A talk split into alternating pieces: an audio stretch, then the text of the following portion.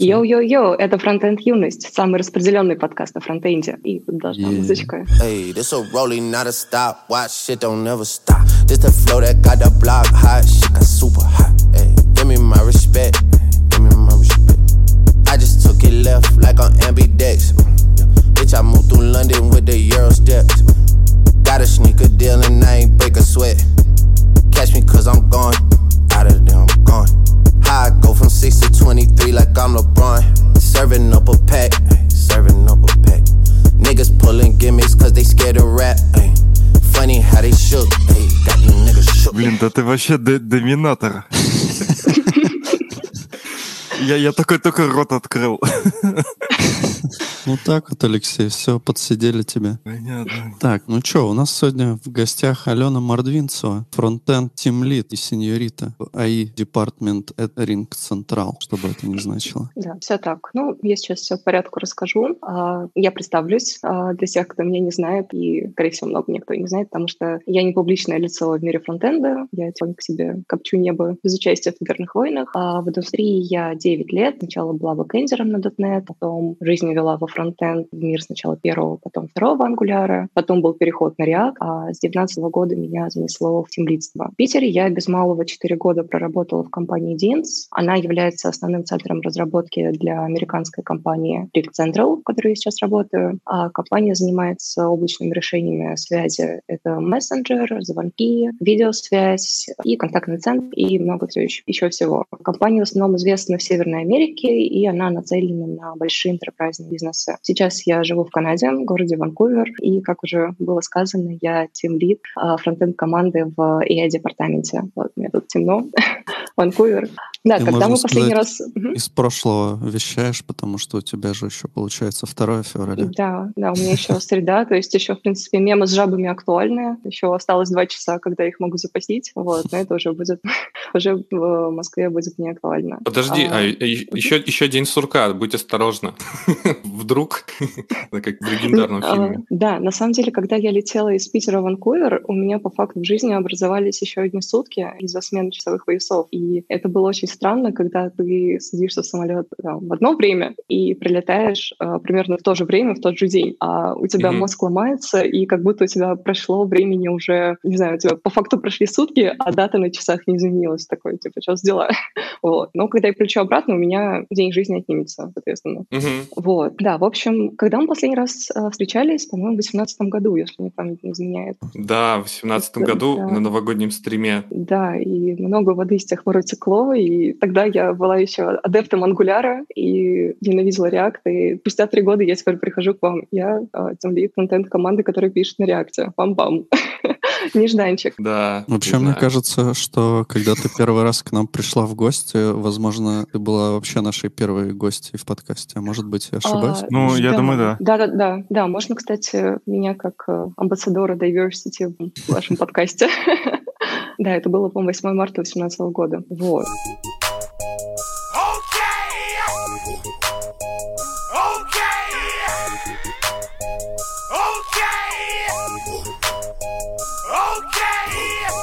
А ты, ну, мы, наверное, до этого дойдем, но ты как тимлит вот сама пишешь или, или нет?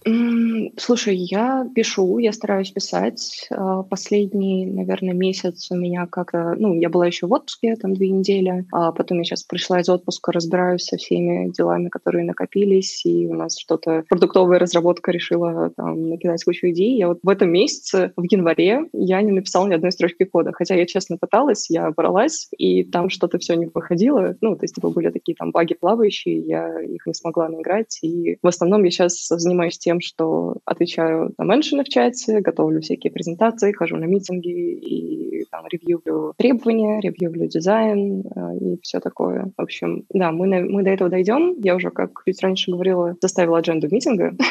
вот. И можно по ней пойти. Наверное, мне стоит рассказать, как вообще я стала тем лидом, и потому что у всех эта история обычно, ну, не, обычно история уникальная. И у меня получилось так, что когда я, когда я стала сеньоритой, доросла до синерлычки, я спустя год засиделась на проекте, который мы писали. У нас как-то так получилось, что у нас был долгострой, и каждый раз стало уже больно созерцать одну и ту же формочку, которую ты пилишь в течение года, потому что там на самом деле был какой-то очень долгий долгострой, плюс приходили новые продукт-овнеры. А, это был такой турбулентный период в команде, когда а, команда расширяется, и много новых людей приходят, много новых продуктов запускается, и нашему проекту как-то так не повезло, что у нас там ушел один продукт-овнер, пришел другой продукт-овнер, там еще один продукт-овнер пришел, и каждый раз нужно было допиливать их там безумные фантазии, потому что они только пришли в команду, им нужно было показать свой э, выхлоп как, э, как генератора идей. И в какой-то момент у меня включилась такая фаза тупого подростка, который постоянно спорит. То есть мне уже стало откровенно скучно, и я начала постоянно спорить с продуктовым менеджментом. А я сама парировала идеями, которые отличались от их вижена. Я не боялась им говорить, что там это невозможно в этом году, это какой-то булшит, и делать три кнопки в модалке — это антипаттерн, это знает даже там интерн-дизайнер. И как вы думаете, что произошло дальше?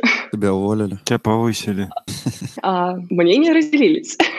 Мне в какой-то момент поставили э, митинг э, директор моего департамента и мой текущий тимлид. Мы тогда еще ходили в офис, это все официально, в переговорке было. На целый час поставили митинг. Я такая думаю, ну все, блин, допрыгалась. Как бы, ну, видимо, пришло время пояснять э, за базар, и я прихожу на митинг, сидят ребята, они такие, они на позитиве, такие все довольны. Алена, у нас для тебя две новости. Ну, по классике. Одна хорошая, другую как ты сама воспримешь. Я такая, ну, давайте с хорошей. Они такие, мы повышаем тебе зарплату. Я такая, М, приятно. Так, а вторая новость такая. Они такие, мы хотим видеть тебя тем лидом твоей текущей команды. Я так, хм, интересно. То есть э, мне показалось в тот момент, что, может быть, вот моя фаза тупого подростка, который там э, отрицает, не боится спорить, отстаивает интересы команды, она как-то повлияла на решение моего руководства, что мне стоит попробовать себя в менеджерской должности. Э, я взяла время подумать. У меня как раз был отпуск э, через неделю в тот момент. Я сказала, что я схожу в отпуск, я подумаю все со свежей головой, приду и вернусь с решением. Вот. Я сначала, наверное, первый человек, который об этом узнал, я посоветовалась с папой. У меня папа, он уже руководитель со стажем, и он меня поддержал, сказал, попробуй, ты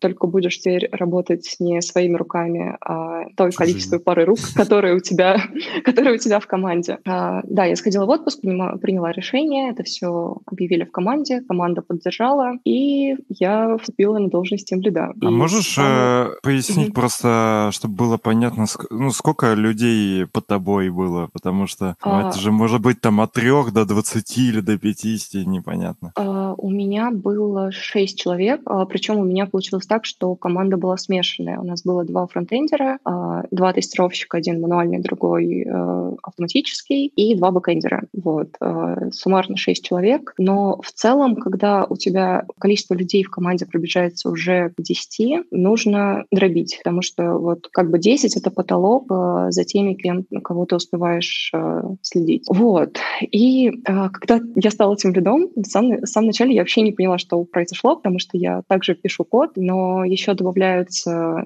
параллельные митинги, планинги, планирование кварталов, э, написание а можно задач. вопросик? Угу.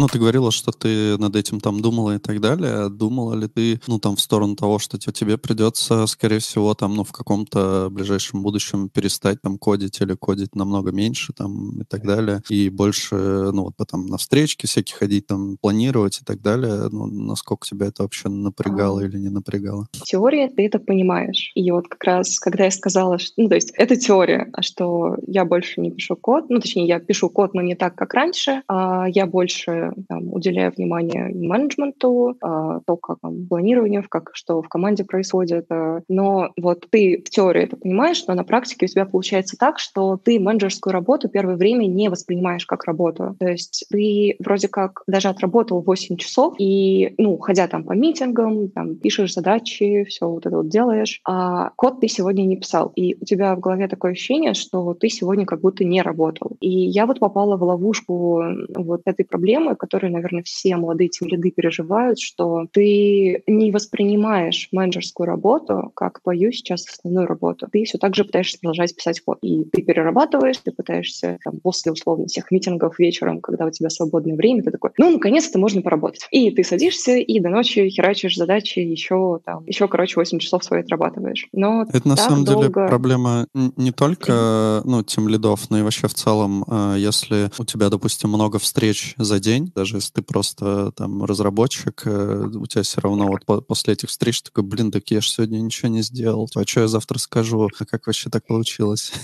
Да, да, да, и э, часто бывали такие ситуации, ты вроде уже свыкаешься с мыслью, что ты менеджер, ты сегодня ходил на встречу, ты потом э, делал какие-то выводы из этой встречи, тоже твое рабочее время, тоже твои рабочие обязанности. Но, например, наступает daily митинг, и там кто-то в команде говорит, что, ну, рассказывает, там, я допилил фичу, там, я придумал классное решение над плавающим багом, а, там, тестировщики там покрыли там автотестами новые фичи. А что вчера я делала? Я вчера там отвечала на меншины в чате, ходила по митингам, отвечала на почту, приводила в порядок джиру, там, подготовила презентацию, там, готовила демо, которое будем показывать а, там, верхнеуровневому менеджер, менеджменту. А, вроде как день прошел, а ты, ну, по факту ничего полезного, как ты считаешь, не сделал. Ну, на самом деле разработчики тоже ничего полезного не сделали с тестировщиками. Ну что, разработчик за день сделал там формочку или пару кнопок и Аякс ручку. Тестировщик написал тесты, которые уже три года подряд эти пишет, и там руками эту формочку потыкал. Вот, поэтому мне кажется, что все примерно в равных условиях. Ну, знаешь, ты еще вроде одной ногой стоишь в лодке, когда ты разработчик, и ты там пишешь там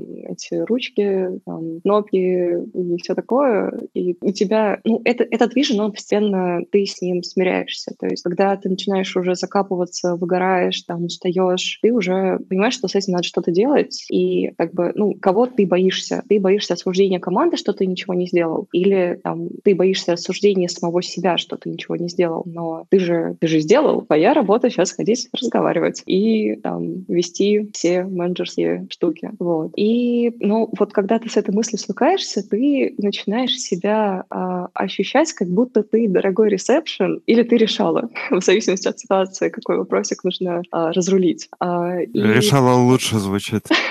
Ну, я, слушай, сразу, а, ага. я сразу представил от 90-е, типа, кожанка, цепи, золотая, там лысый, лысый чувак такой, чуть пухленький. Ну вот, э, все зависит от ситуации. Иногда нужно и какие-то там жестко отстаивать свои вижены, позиции, интересы команды, и тогда ты решала. Вот, но вообще в целом, если сказать, что я вот успела вынести за эти там два с половиной года, а, приятно, что ты решаешь проблемы людей и проблемы кастомеров и проблемы своей команды, ты решаешь проблемы бизнесов, процессов. Приятно, что вы из ничего под твоим руководством вы доставляете продукт а, в срок, как вы коммитились, и конкретно ты имеешь отношение а, ко всем сторонам этого процесса, ну, как, как руководитель, потому что ты как руководитель с самого начала ты ревьюешь дизайн, ты а, ревьюешь продуктовые требования, ты это декомпозируешь, ты планируешь, а, исходя из ресурсов команды, за сколько вы это сделаете, кому какие задачи лучше распределить, а, ну, то есть кто в чем, у кого знания в какой предметной области лучше. И, и все получается, и ты так, да, я, я это сделал, это круто. Вот. А, вообще, в целом, как, э, наверное, как уже многие, ну, много людей уже приходили, наверное, к этой мысли, что когда ты разработчик, и ты упираешься в свой потолок, а, у тебя есть э, две ветки развития. Либо ты идешь э, в суперразработчики, ну, условно, архитектор, а, техлит или там еще какие-то более высокие должности, либо ты идешь в менеджмент. И нужно понимать, что эти две ветки развития, они уже не пересекаются, они, они идут в параллель. И это нужно осознавать в первую очередь э, самому себе, когда ты становишься тем лидом, потому что для меня это была очень актуальная проблема, когда ты еще, я, я разработчик, я разработчик, я пишу задачи, я также быстро пишу задачи, как раньше. Менеджмент меня, нет, он не отнимает у меня время, он меня, нет, он отнимает, и это твоя работа. И в какой-то момент э, я поняла, что меня уже не особо тянет э, читать статьи на медиуме по кишочке RxJS, там, свой project поддерживать, э, пробовать очередной какой-то новый там, фреймворк, который убьет React, спойлер, не убьет. И неожиданно для меня оказалось, что я весьма неплохо коммуницирую с разными типами людей, могу найти к ним ключ подход, потому что как разработчик в прошлом я считала себя себя лютым интровертом, и мне самое главное, чтобы я писала код, и меня не трогали. Если какие-то митинги появляются, о боже мой, там, отстаньте от меня, я хочу сидеть писать код. А на самом деле меня это, в принципе, оказался каким-то вшитым неплохим навыком.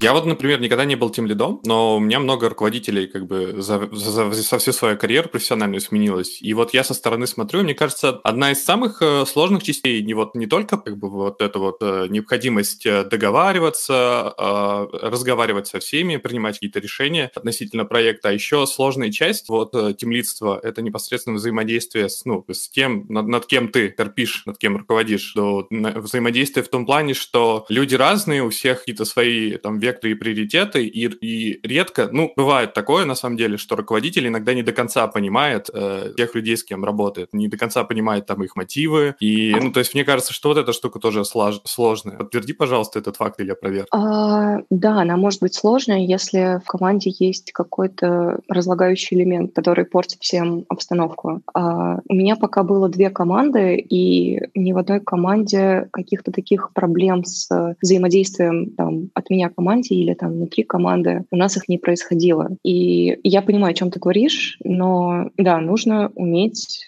нужно пытаться достучать, ну, как, как, э, как мне кажется, там, учить, лечить, мочить. То есть сначала ты пытаешься разобраться, в чем проблема у этого человека. Ну, если я правильно поняла твой вопрос, что там, например, один какой-нибудь э, токсик появился, и нужно, и он там всем портит настроение, всем как-то там подрывает мотивацию, там, душнит и все такое. А нужно напрямую с ним ним поговорить и спросить, в чем твоя проблема, там, тебе что-то не нравится. А, ну, публичных порок а, не нужно устраивать а, на общих митингах. Сначала попробуйте понять, в чем его проблема, почему он так себя ведет. А, ему не нравится проект, ему не нравится продукт, ему не нравятся люди, которые его окружают в команде. Дальше уже попытаться решить его проблему так или иначе. Там, например, мне не нравится, как а, Вася пишет код. Ну, ты ревьюешь Васин код, и ты пишешь ему комментарии. То есть э, он, он их выполняет, да, он их выполняет выполняет. Ну, смотри, ты помог Васе стать проекту лучше. У тебя там высшая экспертиза, у него там экспертиза условно меньше твоей, а ты улучшил Васю, ты улучшил проект, как бы ты молодец. В чем твоя проблема? А, лечить, если, ну, то есть сначала мы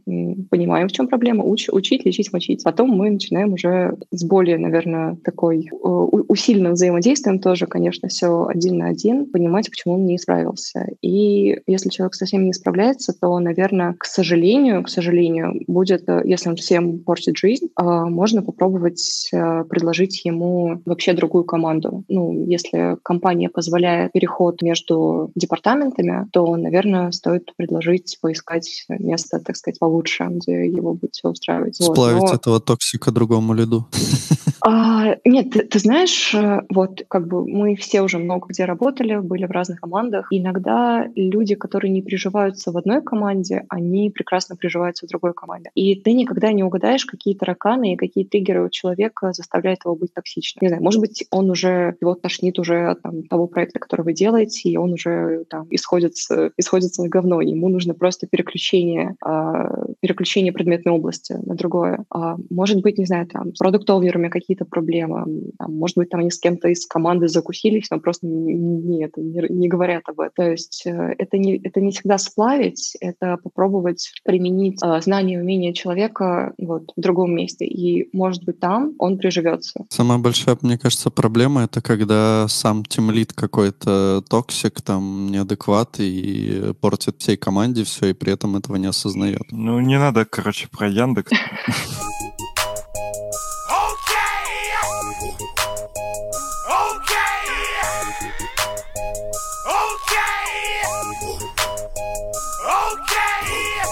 А я, а я вот хотел спросить, а какая большая проблема, если у тебя э, разработчик или коллега э, токсик, или если он бездельник? Наверное, если человек токсик, потому что бездельника, бездельника, мне кажется, ну, что такое бездельник? То есть э, человек, он, что, он просто вообще ничего не делает, или он как-то ну, делает медленно? Ну, с, с низким КПД. А, с низким КПД тут как? Тут, например, э, есть несколько стратегий, как мне кажется. Например, если у вас есть как какая-то задача, которая объемная, которая не горит, то есть ее не нужно, например, заделиверить там спринт, а, или у вас только начало спринта, и вы, ну, то есть э, пока, пока еще горящих сроков нет. Можно попробовать призвать человека к внутренней ответственности, потому что если в команде все хорошо делают свою работу и все успевают, все друг друга поддерживают, а есть один человек, у которого низкий КПД, то, наверное, это вот, знаешь, э, а, общественное влияние, то, что он сам начинает себя чувствовать как low-performer, оно может на нем сказаться. И можно попробовать дать человеку эту там крупную задачу, но тебе нужно проконтролировать его на 20%. То есть, например, условно большая задача на неделю. А, она там оценена 8 story-поинтов, а, и ты, например, в понедельник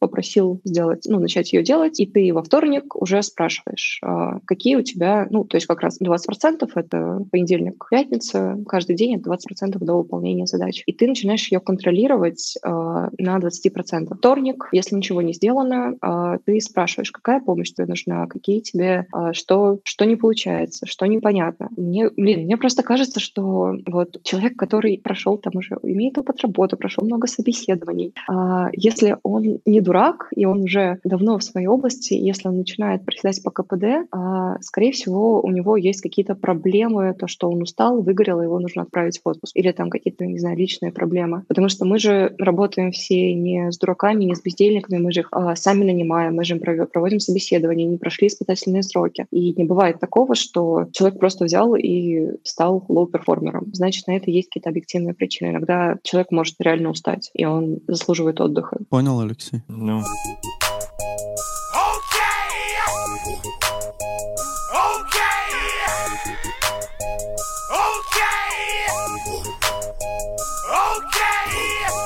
Меня еще был вопрос, а если в команде нет токсиков, значит токсик это я?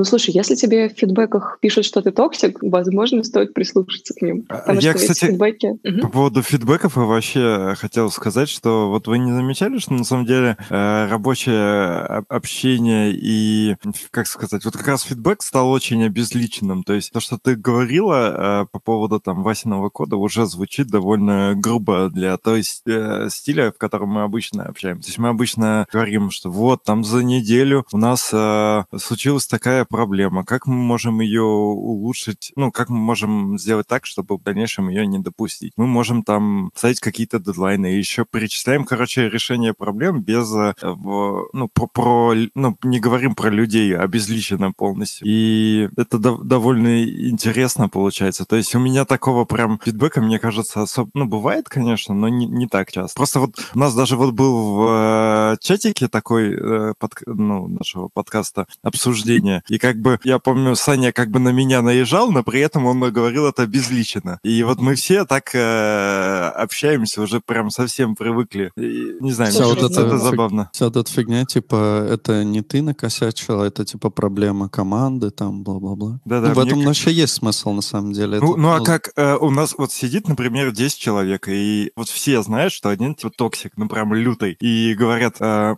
вам не кажется, что у нас проблема с токсичностью в команде? И иногда возникают некоторые ситуации, которые нужно решать там э, не, не, не так эмоционально и бо- нет, больше... Нет, нет, не, а, а не типа Вася пидор, он вообще задолбал, давайте его уволим и все. Мне кажется, иногда нам не хватает никакой, просто честности. Никакой публичной токсич... порки. Никакой публичной порки. Вообще вот забудь, что если, например, один человек токсичный в команде, все про него знают, э, и ты такой начинаешь говорить, что, ребят, у нас, мне кажется, есть проблемы с токсичностью, и все на него смотрят, потому что они знают, что вот этот человек приносит какой-то дискомфорт. Вот как бы такие обезличенные вещи, как ты считаешь, вы когда вместе уже работаете не первый год, и ты прекрасно знаешь, кому они применены. И вот с такими заходами лучше ну, там, внутри команды не Ну, не, а, не а, а, а, а как, если условно ретро, и я не тем лид, о чем мне вообще париться? Ну, я имею в виду, что условно есть проблема, я ее высказываю, высказываю обезличенно. Ну, ну, я не говорю, что токсичность, я говорю, что возникает ситуация, когда, ну, короче, описываю ситуацию, они, они обзывают там людей ярлыки ставлю. Говоришь, мне не нравится это. Это нормально все. Ну, тебе нужно сначала с самим человеком поговорить. Не нужно, вы, не нужно выносить, э, не, не нужно делать таких ситуаций, когда вся команда понимает, о ком речь, и все такие сидят, а, как бы, а что, это не я, это не я. Но, но все внутри понимают, про это публичная порка, и так не нужно. Нужно пытаться решить э, с человеком эту проблему напрямую. И, и, иначе, короче, ты там поломаешь кому-нибудь э, самооценку, поломаешь кому-нибудь там, свое восприятие, там, человек может уйти там куда-нибудь на год, что вот я плохой, я токсичный, меня там все так называют. Ну, в общем, не нужно. Это суровый мир разработки за э, высокую зарплату выше в несколько раз, э, чем по рынку у других людей. Ну, точнее, чем, например, у дворника, да, или чем даже у людей на заводе, или у врача. Может и потерпеть, если он реально токсик, и я ему сказал, что он токсик, пусть потерпит. Ну, тут же проблема-то в том, что просто таких людей не хватает. Там дворник, если, ну, как бы будет много выпендриваться, ты его уволил, нанял нового дворника, он также пойдет Я слышал, я слышал, у вас в Санкт-Петербурге дефицит э, сейчас ну, таких как раз кстати, кадров. мне кажется, э, а, э, это, ну, наброс, поэтому не, не обижайтесь, но мне кажется, что дворники, они как э, менеджеры, они сильно недооценены, их труд, мне кажется, недооценивается, потому что, ну, блин, если у тебя нет хорошего дворника во дворе, то у тебя срач, и поэтому вот во всем городе реально говно какое-то у нас, а, а у меня во дворе чисто, потому что у меня хороший дворник. Ну, параллели не будет, но я просто считаю, что менеджеров тоже недооценивают, потому что все такие смотрят, вот как то, что Алена говорила, что они ходят на встречи, там, типа, ничего не делают, но на самом деле они, да, и делают, и это, ну, по мне так это реально сложнее. Ты ходишь, общаешься, общаешься, общаешься, переключаешь постоянно контекст, постоянно кто-то тебе вламывается в твое вот э, временное пространство, а разработчик ты фактически можешь даже взять задачу, вырубить все нахер, э, уйти куда-то поработать, а потом включить. Я сделал задачку, кто хочет, давайте пообщаемся. А как бы у менеджера так не получится. Да, есть такая проблема. Я иногда беру задачки, чтобы, так знаете, поддерживать форму, что я тоже пишу код. Ну, и, и ты ее как бы берешь, там, задача на день, ну, вот, по факту. Но получается, что ты делаешь ее неделю, потому что тебя постоянно вырывает из контекста. Ты только сосредоточился, сфокусировался, тебя по какому-то вообще другому проекту хватают, а там нужно там поднять какие-нибудь там старые тикеты, там, почему мы так делали, там, какие были требования. И ты уже вне контекста тебе, чтобы в этот контекст войти, тебе снова нужно потратить на это время, а тебя снова дергают. И на самом деле, я, конечно, иногда тоже страдаю до сих пор переработками, но вот самое классное время э, в Канаде, когда у меня разница минус 11, а самое классное время — это где-то с 4 вечера и до 10 вечера моего времени, потому что Питер еще спит, а Северная Америка в это время уже перестает работать. Тебя вообще никто не трогает. это самое продуктивное время. Вот. Но перерабатывать плохо, и это грозит э, не самыми лучшими последствиями.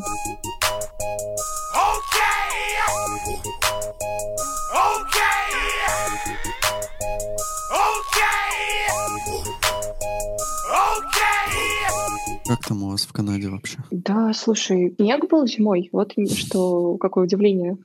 Потому что мне, э, ну, в Ванкувере вообще снег — это какой-то коллапс. Снежный коллапс, как было у наших путешественников. Весь город был вжит.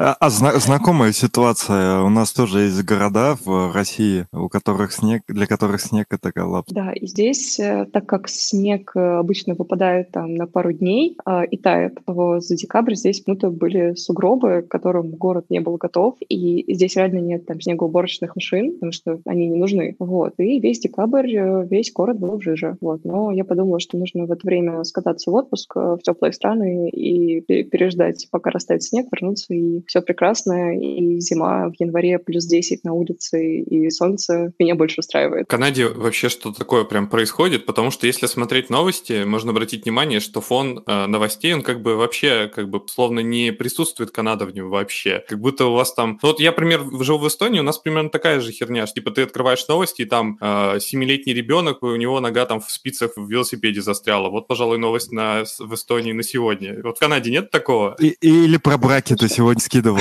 что, типа, 40 браков 22. Да. Это больше, типа, в два раза, чем, типа, в прошлом году зимой. Слушай, а, а плохо ли это, с одной стороны?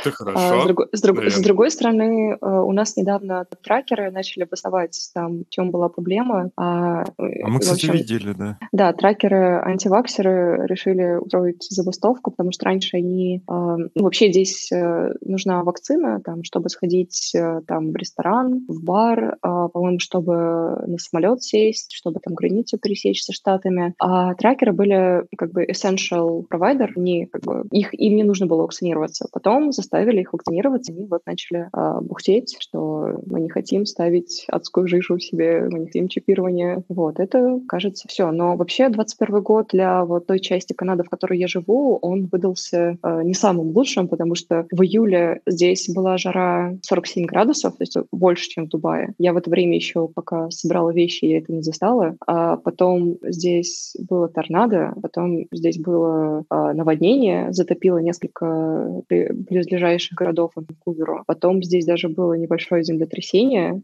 Я его не почувствовала, но я в это время спала. Но как бы люди, которые не спали в это время, они, да, дом тряхануло. И вот снег зимой, то есть что-то, изменение климата, кажется. А до этого как бы здесь ну, такого не было. Очень приятный мягкий климат и без всяких а, наводнений, торнадо и прочих прелестей жизни. Вот. Поэтому изменение климата, кажется, уже начинают нам э, рикошетить наш привычный быт. Да, перестаньте майнить, люди.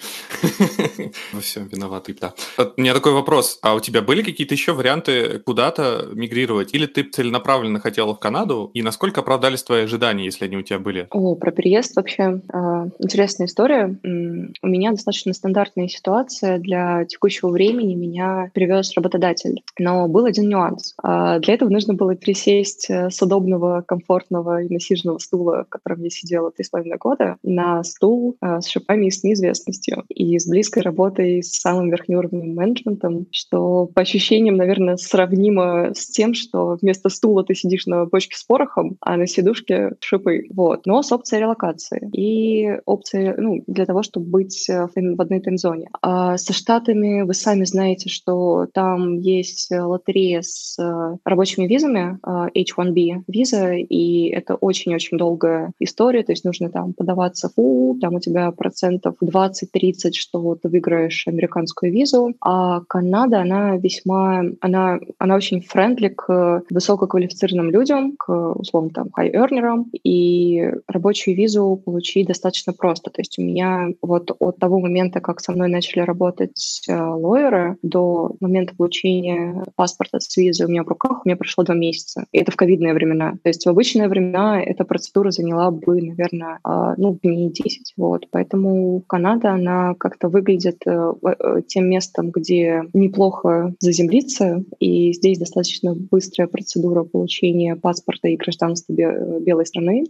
Процессы все прозрачные, понятные. То есть сначала ты работаешь год по рабочей визе, затем ты подаешься по программе Express Entry на вид на жительство с этим видом на жительство. А так как у тебя уже есть э, опыт в Канаде, э, ну, год опыт в Канаде, у тебя баллов уже насыпает по этой системе достаточное количество, тебе достаточно там, подтвердить свой диплом, сдать э, На, ну, на условно нормальные баллы, и вид на жительство у тебя в кармане. И затем тебе нужно прожить три года, ну, то есть, условно, по в течение пяти лет тебе нужно э, три года из пяти находиться на территории Канады, и можно вообще не вылазить там три года и сразу подаваться на гражданство. И потом ты подаешься на гражданство, там проходишь э, экзамены и идешь на церемонию за паспортом. И здесь э, разрешено еще двойное гражданство, и паспорт Канады, он, например, не токсичен, как паспорт э, Штатов. Все же помнят историю с Олегом Тиньковым и его налогами. Uh-huh. Вот. И здесь как бы либо ты всегда работаешь в Штатах и платишь налоги там, но если ты куда-то хочешь выбраться в другую страну, то Штаты захотят от тебя налогов из доходов из другой страны. Вот. Ну, здесь э, спокойно, размеренно, природа хорошая. У тебя просто слышно мигалки прям хорошо. А, слушай, я, я, я живу в центре города, и здесь у меня очень оживленная, оживленная Здесь все дорога. спокойно. Да, да, спокойно, не, нет криминала, да. Кого-то застрелили. Не, на самом, а, на самом деле, скорее всего, это скорая, и скорая едет... Э, тут э, вот в чем проблема Северной Америки, то, что во всех крупных городах есть э, улицы наркоманов, условно, или районы, которые облюбовали наркоманы. А они здесь прекрасно себя чувствуют, они ставят палатки в центре города, они там живут, и здесь в нескольких кварталах, причем это, знаете, это реально как зона отчуждения, то есть ты идешь, идешь, идешь, все классно, там классный там, дизайн, чистая улица, все прекрасно, ты переходишь дорогу, начинается, короче, опухоль. Ты проходишь там пару кварталов, опухоль заканчивается, снова все классно и чисто. И вот на этой опухоли там сидят э, ребята, там, кто вакцинируется, кто курит, э, кто там сам себе, там, кто коллеги помогает там вакцину поставить, кто нюхает. И они этого не боятся, потому что пока они не нападают на людей, а там живут все тихо, э, их полиция не трогает. Ну, я думаю, что все, наверное, знают про эти истории, как там э, homeless э, облюбовали там центры там, в Штатах, Калифорнии, там здесь такая же проблема. И вот основные вызовы скорой приходятся на вот этих вот товарищей, которые передоз... передознутся. Тут даже социальная реклама, например, на остановках, которая говорит, что э, типа, чуваки, если вы принимаете, при... При... принимайте в компании, чтобы за вами кто-то мог следить. Вот. И вот скорая, скорее всего, поехала тут через несколько улиц. Э, кто-нибудь, наверное, поставил третью дозу Pfizer лишнюю.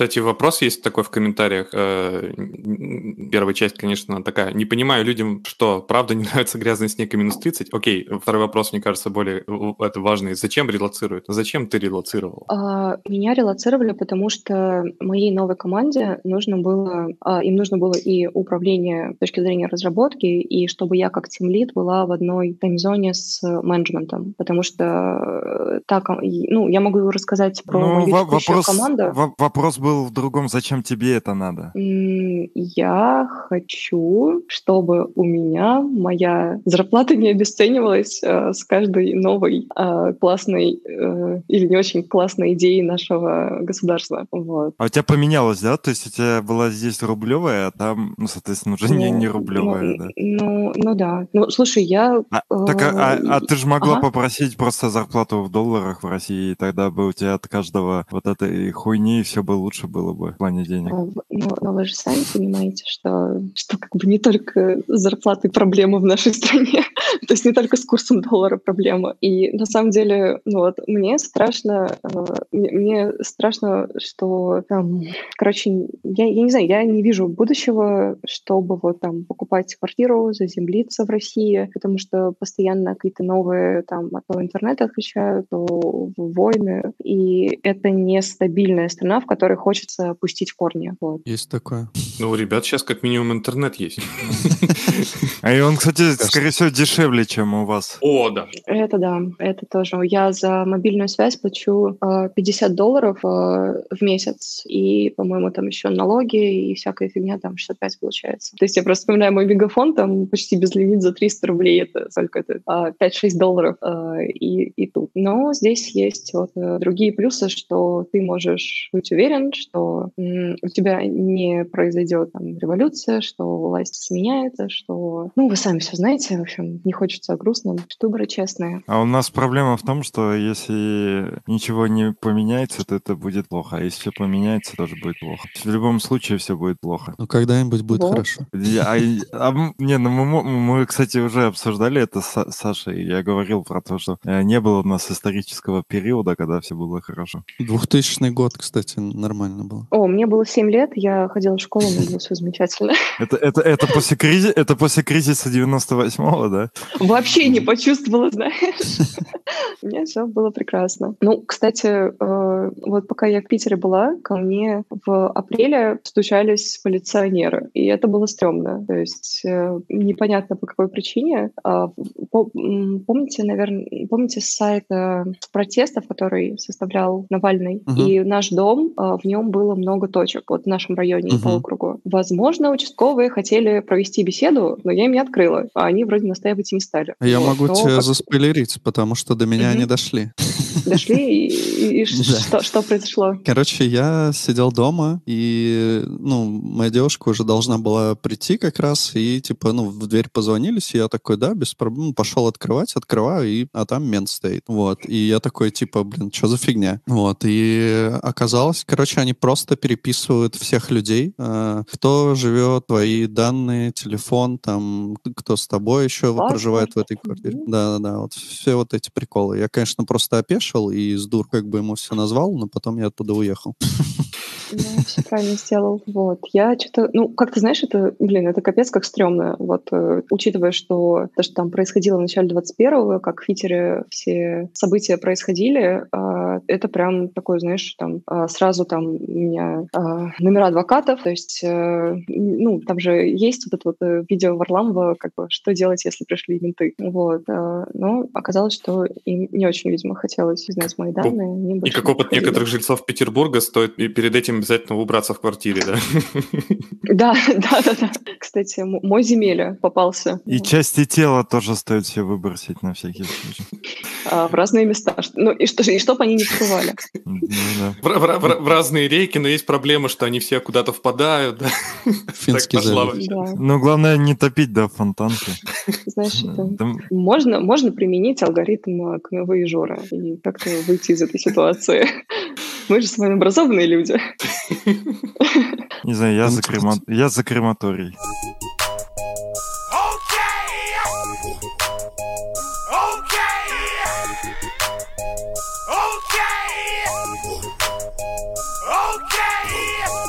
Нас там спрашивают вопросик, я не уверен, на самом деле, что мы сможем на него ответить, потому что он такой слишком общий. Давайте рассмотрим другой вопрос. Какие минимум requirements требуются при релокации? Сильно ли влияет опыт в годах на получение оффера? Ну, я, наверное, могу по-быстрому просто свою точку зрения сказать, что, типа, все зависит от страны, во-первых, очень сильно. А, ну, вообще, ну, как бы я думаю, что влияет твой опыт, но в целом оффер, ну, как бы, я думаю, без опыта ты точно не получишь, скорее всего, зарубежный оффер, а с опытом а... вполне вполне можешь, просто смотря куда. Для Канады, кажется, нужно было три года, ну вот сто процентов иметь три года опыта работы на full тайме по своей специальности. И нужно, ну вот, я не знаю, если бы, ну то есть у меня есть диплом, а, я не знаю, если бы у меня не было диплома, это имело бы проблемы при получении рабочей визы, но я просто его им скинула, они его сами перевели. Ну, э, лойеры, которые мне предоставили, они прям очень классно сработали, и все, что там от меня требовалось по бумагам, они мне писали, и я предоставляла. А, что требовалось от меня? Ну, понятно, что а, там резюме, а, актуальный паспорт, а, а, диплом, потом а, нужно были а, референсные письма с предыдущих мест работы, потому что понятие трудовой книжки в западных странах не существует, и а, референсные письма — это та бумага, которая подтверждает а, твой опыт из резюме. То есть тебе нужно сходить к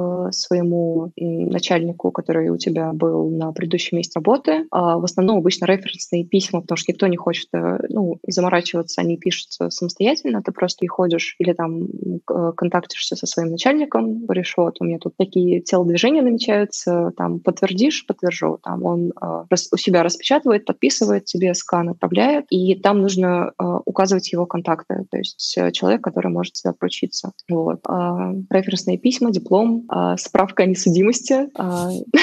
А, вот. Ну, я ее на всякий случай сделала, но меня ее, по-моему, не потребовали. У меня коллеги, некоторые, которые переезжали, а, у них это требовали, я заранее ее подготовила, но меня не спросили. Вот. И все, наверное. Ну, то есть там много, конечно, всяких э, побочных бумажек, которые, которые как бы тебе данные предоставляют, но в целом ничего такого сверхъестественного не было. Но у меня был опыт уже на тот момент 8 э, с чем-то лет, поэтому, то есть, ну, тут, наверное, не стоял вопрос э, как бы про, про опыт в годах. Ну, тут же еще э, больше, наверное, это требование страны к работодателю, чем работодателя к тебе. А, там самое долгое в процессе оформления рабочей визы это было получение а, условно патента на работу. То есть работодатель а, приходит к государству, говорит, что нам нужен такой-такой-то работник. Мы не можем его найти внутри нашей страны, поэтому мы выходим на международный рынок. И в этот момент нужно чтобы там государство прошерстило все, там, условно, службы занятости, чтобы прошерстило локальный рынок, и только вот после того, как а, государство такое, да, действительно, мы не можем найти человека с такими требованиями, которые вы нам выдвигаете, и они дают разрешение на получение рабочей визы. И вот это где-то занимает обычно от трех до четырех недель. Угу.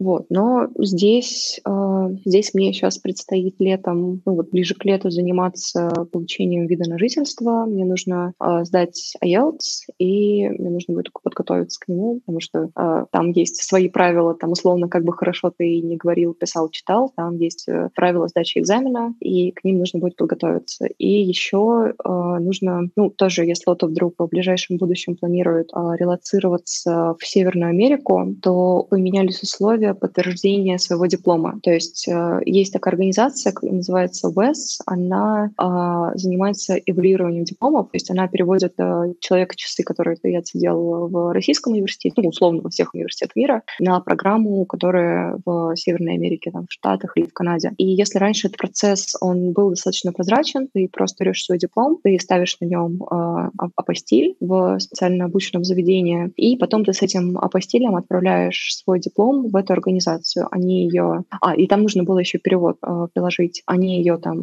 они эвалюируют, они считают твои человека часы, и там, условно, у тебя бакалавр или магистр, там, особенно для людей, которые специалитет получали, это всегда была лотерея, потому что кому-то присуждали там бакалавра, кому-то магистра, потому что, типа, специалитет — это как бы такая там СНГшная история. А, а сейчас изменились правила, то есть э, раньше зависело все от тебя, насколько долго ты прослоупочешь с эволюцией, ну, то есть когда ты документы подашь. А сейчас поменялись правила, и нужно, нужно идти в университет, и университет твой, в котором ты заканчивал э, образование, должен подготовить академический транскрипт и сами отправить его в ВЭС, то есть в Штат или в Канаду. И вот как бы мне сейчас нужно попытаться связаться с э, Пензенским государственным университетом, объяснить, что я от них хочу. Да, и, зачем им нужно отправлять письмо в Канаду с моим, академическим транскриптом? И что это вообще такое, как бы? Вот, и с этим может быть проблема. Я сейчас пока морально а готовлюсь. Кстати, глянь в LinkedIn для интереса, кто из твоей альма-матер тоже где-то находится. Потому что я вот, например, про свой, знаешь, альма-матер, который Ивановский mm-hmm. государственный энергетический университет, тоже достаточно много рассуждал, что, типа, это как бы, очевидно, может быть, не самый, ну, в моей там конкретно сфере, не самый, наверное, топовый университет в России, и как бы я вообще сомневался, что, ну, кого-то где-то там куда-то может занести. А я смотрел в LinkedIn, mm-hmm. прям нормально такой разлет у людей из этого университета по странам и по компаниям, поэтому, может быть, у кого-то есть даже опыт. А, проблема в том, что эти правила поменяли в 2021 году, то есть когда mm-hmm. я уже получила апостиль. Я ну, мало ли, вдруг, готова... вдруг, вдруг так ну, получилось. Да. Что? Ну, у меня, благо, родители, наверное, смогут прокурировать этот вопрос, потому что они все-таки в одном часовом поясе, и там, mm-hmm. фамилия у меня достаточно редкая, поэтому, как бы, ну, скорее, скорее всего, вот, э, да, это там их дочка, ну, в общем, не знаю, попробую сначала сама связаться, потому что я уже читала на форумах отзывы, и даже многие московские вузы, у которых там есть э, отдел там связей с внешним миром, там, с иностранной общественностью, они не знают, что такое ВЭС и что нужно им там письма отправлять. А там реально строгие требования, что конверт должен быть э, как бы с этим, как сказать, э, типизированный от, от вуза. То есть у вуза должны быть свои конверты, на которых там стоит, не знаю, там их э, там какой-то там герб, печать, там нужно заклеить конверт, там поставить печать на, на, на, на часть, часть заклеивания, нужно там конверт правильно подписать, там указать reference number. Я просто представляю, я, я звоню э, в политех свой, такая, э, да, здравствуйте, Референс а номер такой-то. Я себе представляю это ректора вуза какого-то там совершенно глубинки-глубинки России, которому мы так позвонили, вот нам нужно отправить вот как бы этот э, академический транскрипт. Блин, это еще герб рисовать надо. Кстати, еще есть вопросик. Получается, если вышки нет, то задумываться о релокейте по работе даже нет смысла. И э, я вот хотел как раз вставить, что если нет диплома, нет проблем, потому что вот у меня, например, нет диплома, и мне не грозит вся вот эта вот история.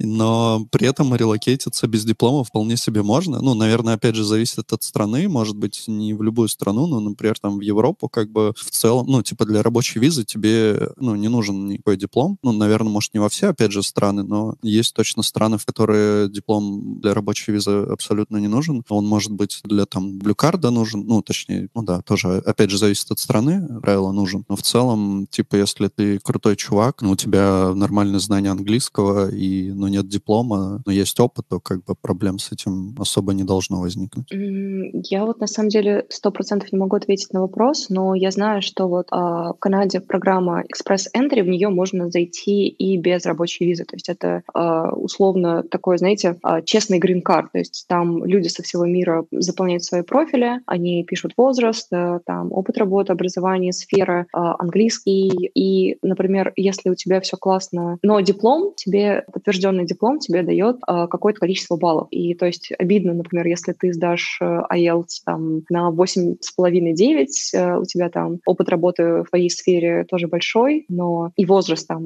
например, после 30 за каждый год отнимают по одному баллу. То есть мне еще мне, мне осталось два года, пока я могу без ну, с самыми максимальными возрастными баллами залететь в этот поезд. Вот. И диплом тоже дает какой-то определенный пул баллов, чтобы попасть в выборку и получить пиар-карточку, ну, вид на жительство. Ну, это чисто, скорее всего, такая более канадская движуха, вот с этими баллами. Ну, да, да, ну, там да, даже да, есть сайты чисто, специальные, чисто где, где ты можешь зайти, э, и там прям анкета такая большая, ты ее полностью заполняешь, и он тебе говорит, какой у тебя шанс вот, ну, попасть в Канаду. Угу. Да, да, там есть калькуляторы баллов и все такое. Ну вот, ну, мне кажется, устроиться на работу возможно, вот, если у тебя большой хороший опыт, и он подтвержден там твоими предыдущими работодателями, потому что когда ты представляешь референсные письма, тебе нужно указывать контакты, по которым э, могут связаться, то есть реальные контакты людей, и они должны будут э, за тебя там поручиться. Если твой руководитель Вася по-английски не говорит, будут проблемки. Ну, наверное, наверное, да. Но в основном смотрят последний твой опыт, последнего года работы. Вот. Ну да, наверное, наверное, это будет проблемой. А могут написать имейл, то есть э, не обязательно звонить, потому что тут же разные часовые пояса могут имейл написать, и тогда человек сможет, наверное, ответить. Да, ставит Google Translate, переведет, реверсно переведет, Ну, отправит. блин, мне, мне- я не знаю, мне кажется, уже как бы английский это такой дефолт-дефолт, что, ну, какой компании не, не говорят на английском, или там Ну, в документация любой- на английском не ведется. В любой, мне кажется, российской компании, Ну, у которая меня, на- у не меня, например, в компании. Да, Ну, то есть, А у которая... вас, которая у вас никак- докумен- документация и тикеты на русском? М, Ну, больше, ну да. Ну, за исключением коммитов, наверное. Я- хотя нет, Ну, я уже не ну, помню, ну, кстати. так Нет, коммит тоже на русском. А, да. Ну, так Так, вот. так а что, у нас все русскоязычные, зачем нам э, на другом языке опять? Ну, например, если компания будет масштабироваться и будут там наниматься, открываться офисы в других локациях. Не знаю, мне кажется, английский — это язык разработки. И Но она не может или- ну, типа, масштабироваться, потому что это российская платежная система, там, грубо говоря, и... Да, и, короче, ну, типа, им нет даже смысла ну, никуда масштабироваться, то есть, э, ну, и там на чужие рынки заходить, наверное, будет сложновато. Поэтому, ну, вот чисто, да, Юмани, они такие про- пророссийские парни. И девчата.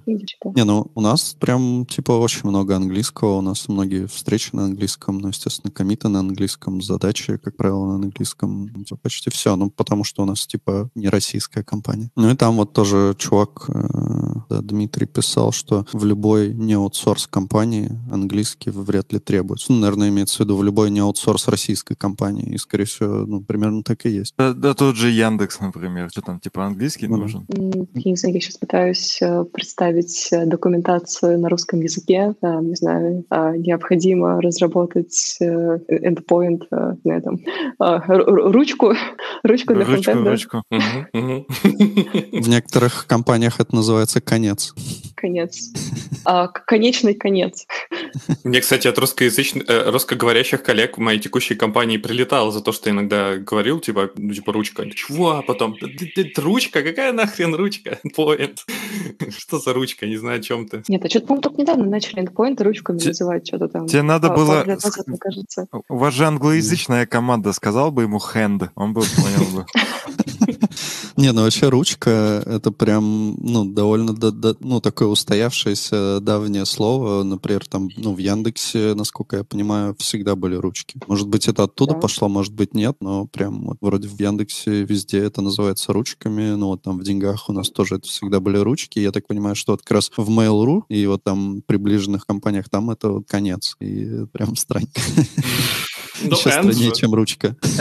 Ну Концовая точка, можно еще так называть. Ну да, странная тема с ручками. Да, мне вот так прилетело. Слушай, а много у вас говорят... Ну, понятно, что в компании вряд ли все-таки язык, э, считаю, у вас э, а, английский рабочий. А вообще в стране, и вот где там находишься, там много вообще французского? А, Когда-нибудь вообще его слышал или нет? Слушай, я, я слышала только в официальных местах, типа аэропорт, э, там дублирование на французском, но я живу в провинции, которая англоязычная. И вот э, здесь есть э, провинция Квебек, вот там живут mm-hmm. франкофоны, и у них э, французский — это основной язык. То есть там mm-hmm. примерно как во Франции, если ты попытаешься пролезть там с английским, тебя багетом выпнут. Вот, то есть французы все знают английский, но они не хотят разговаривать на английском, они разговаривают на французском. И вот в тех провинциях, по-моему, для получения пиара и гражданства тебе нужно сдавать французский. А в Бритиш Колумбия, вот где Ванкувер, а здесь, слава богу, французский не нужен. Uh-huh. То есть только, только английский. И плюс Ванкувер — это вообще город мигрантов, и а, здесь постоянно ты... То есть с нейтивами у меня пока... То есть такого прям постоянного общения не происходило. Там, допустим, если я куда-нибудь там в салон красоты приходила, в основном это а, девушки там, из Азии, а, там у них тоже акцент, а, много из... Ну да, вообще очень много из разных стран Азии, Китай, э, там, Япония даже. В чем, как бы, зачем из Японии переезжать, там у них и так все классно, но тоже много мигрантов, там все идет то, что под Китаем там находится, там э, Таиланд, э, там Филиппины, вот, индусы, тоже много из Индии людей, наверное, индусы это некорректно говорить, вот, людей из Индии. То есть здесь прям такой мультикультурный, мультикультурная обстановка, что тебя за твой акцент вообще никто, как бы, ну, с тобой нормально будет общаться, и все будет классно, и не будет э, никаких там предвзятостей тому, что там, ну, как бы русский акцент, он прям хорошо слышно. Ты, если специально этим не занимаешься, ты его никак из себя не вытребешь. Вот. И тут с этим проблем никаких нет. Даже если вдруг тебя не понимают, тебя переспросят, все, все очень дружелюбные, все очень такие открытые, и с общением проблем никаких нет. Забавно. Мы тут такую тему затронули, там прям про ручки, и вот это все в чатике у нас бурлит, и нам вот тут пишут, что come on, ручка — это перевод от handler. Вольный перевод. Да-да-да, очень вольный перевод. От этого, от Пучкова. Пучков хотел бы поработать... как, Pen перевел бы. Там, да, тоже где-то было. I, I need a pen to fetch the data. Это похоже на какое-то, не знаю, начало какой-то песни. I need a pen to fetch the data.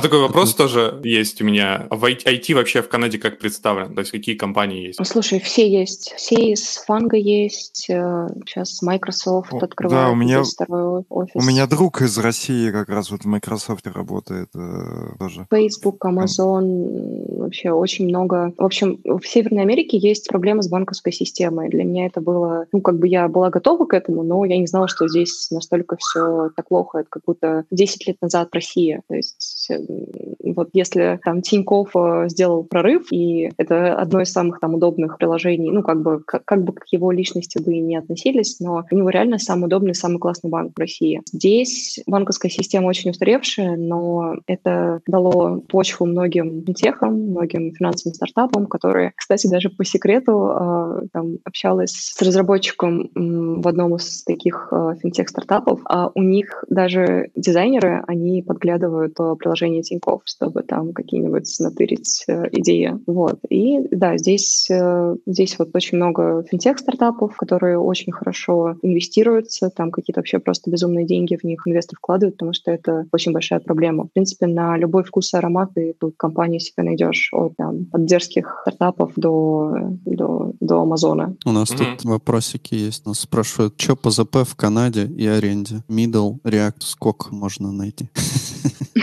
А, так, давайте про первый вопрос. А, ЗП в Канаде хорошее, но российские зарплаты, которые из-за того бума, который произошел в последние два года, это не так э, драматично, драматично выше. То есть, например, я сто процентов уверена, что, скорее всего, мою зарплату, которую я получаю здесь, э, ну, бейзом, то есть э, у компании есть бейс, а еще есть стоки, которые тебе выдают. И большая часть лежит в стоках, и бейс, он обычно не супер большой, потому что делают упор на то, что тебя, что ты будешь сидеть и ждать вестингов и все такое. А тот бейс, который у меня, а, его, мне кажется, вполне реально даже там зарабатывать в России в каком-нибудь зеленом банке. А, то есть это и когда моя зарплата питерская, то есть если ее конвертировать, она там даже не, не в два раза, то есть там полтора, как-то вот так можно сказать. Вот. А, но здесь, э, здесь доход, он из трех частей состоит. Это бейс, это бонусы и стоки. Вот. И стоки, они иногда радуют, иногда не очень. По аренде Ванкувер — это один из самых дорогих городов вообще по жилплощади. Купить здесь что-то нереально, потому что, ну,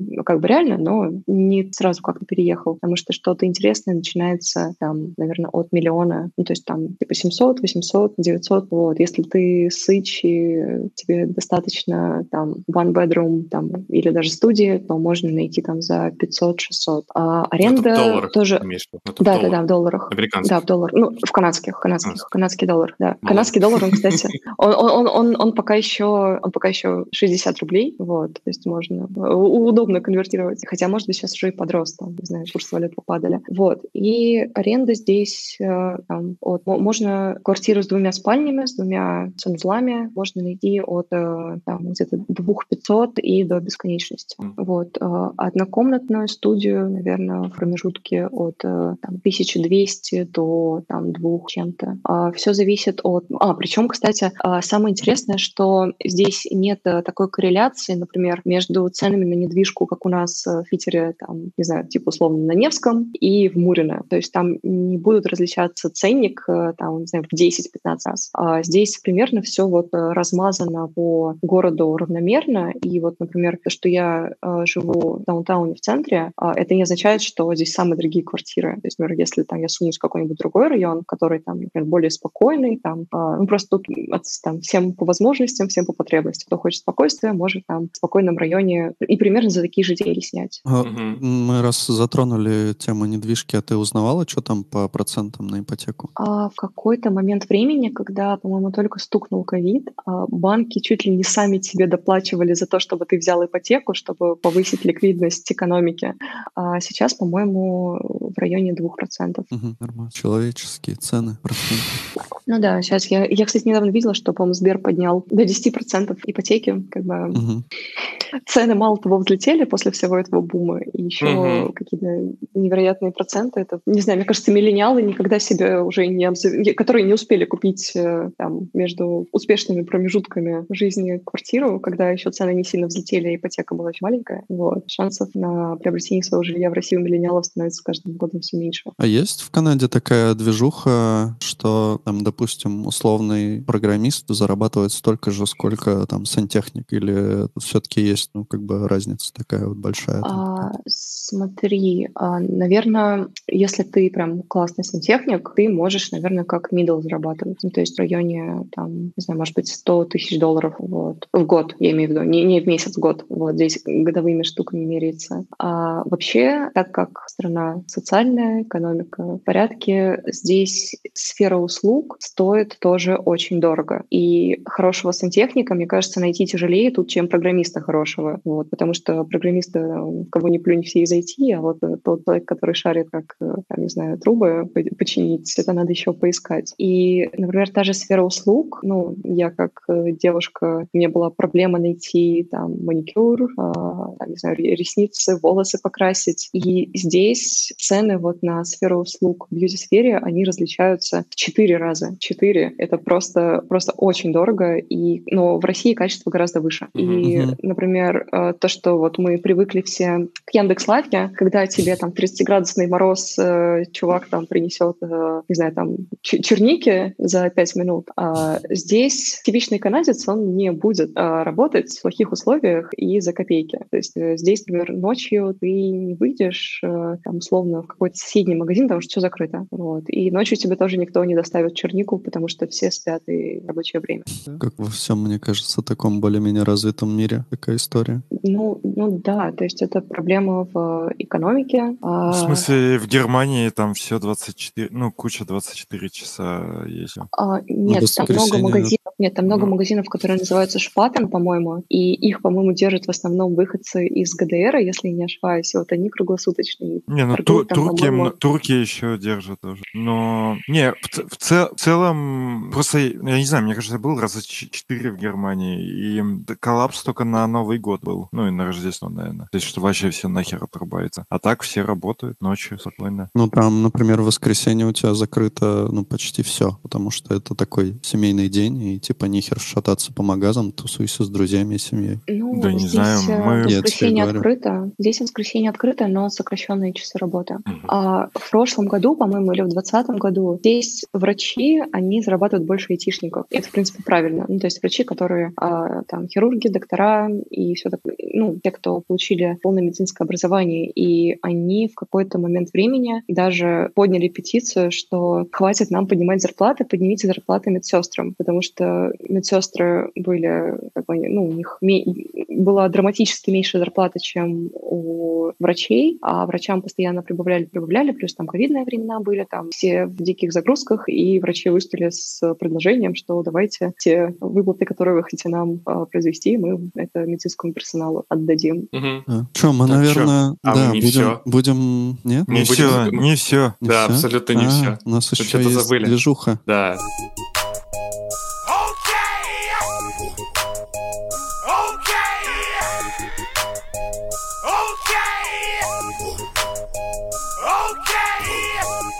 Нас перешли к игровому блоку, назовем это так.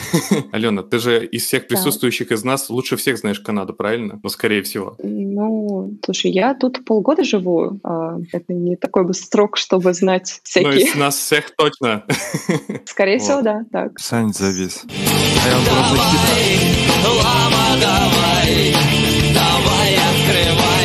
Канадско-русский словарь. Неожиданно, правда? Вот это чума.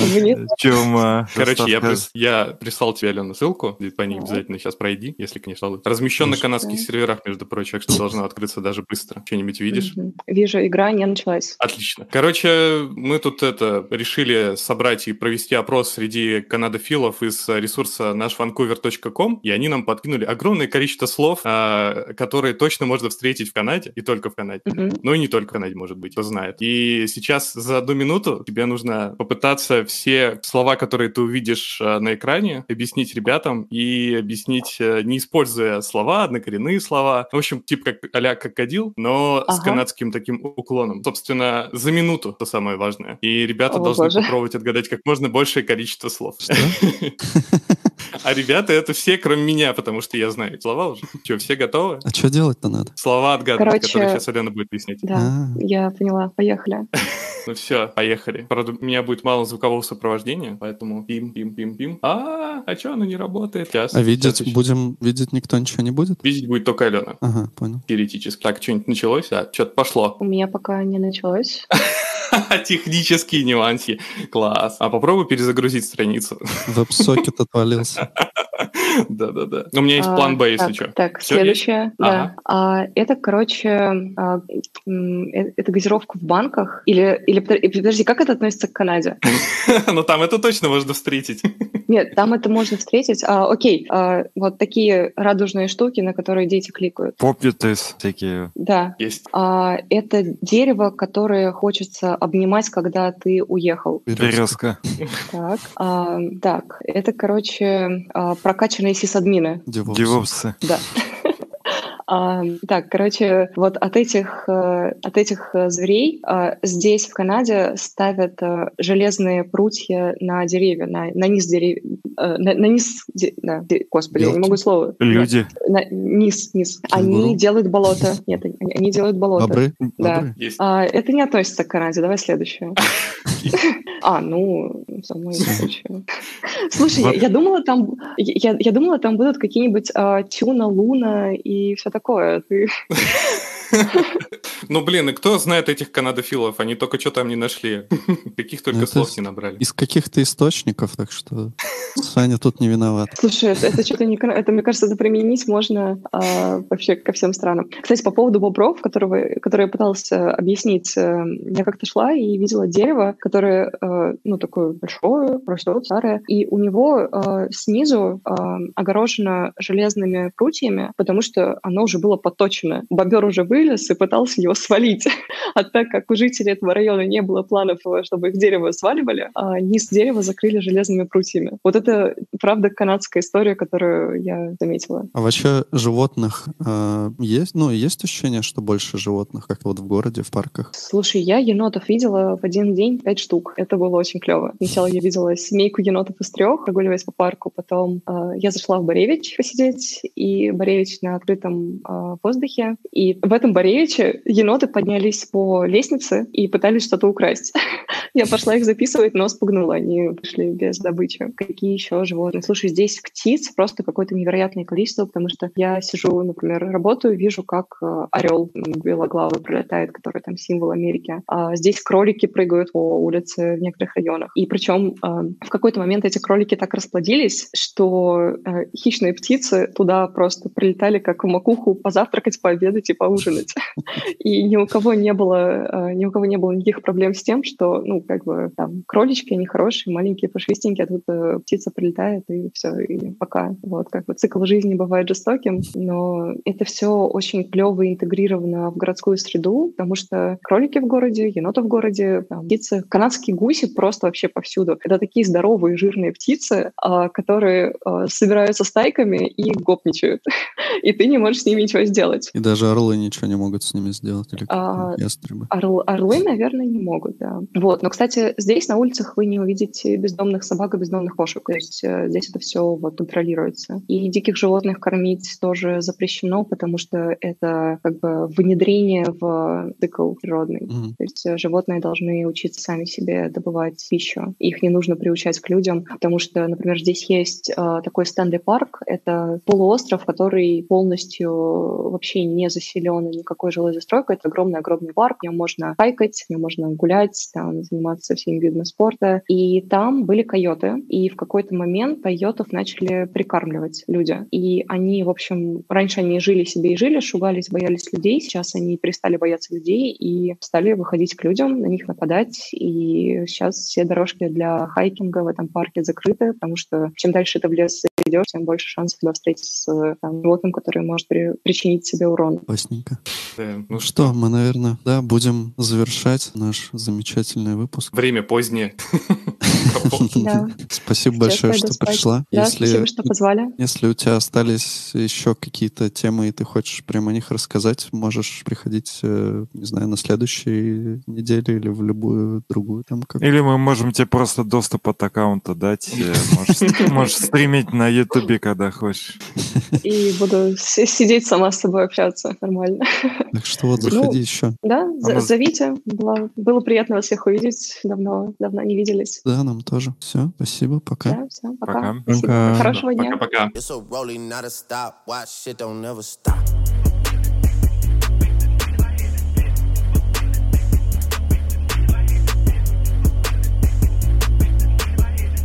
This the flow that got the block hot, shit got super hot.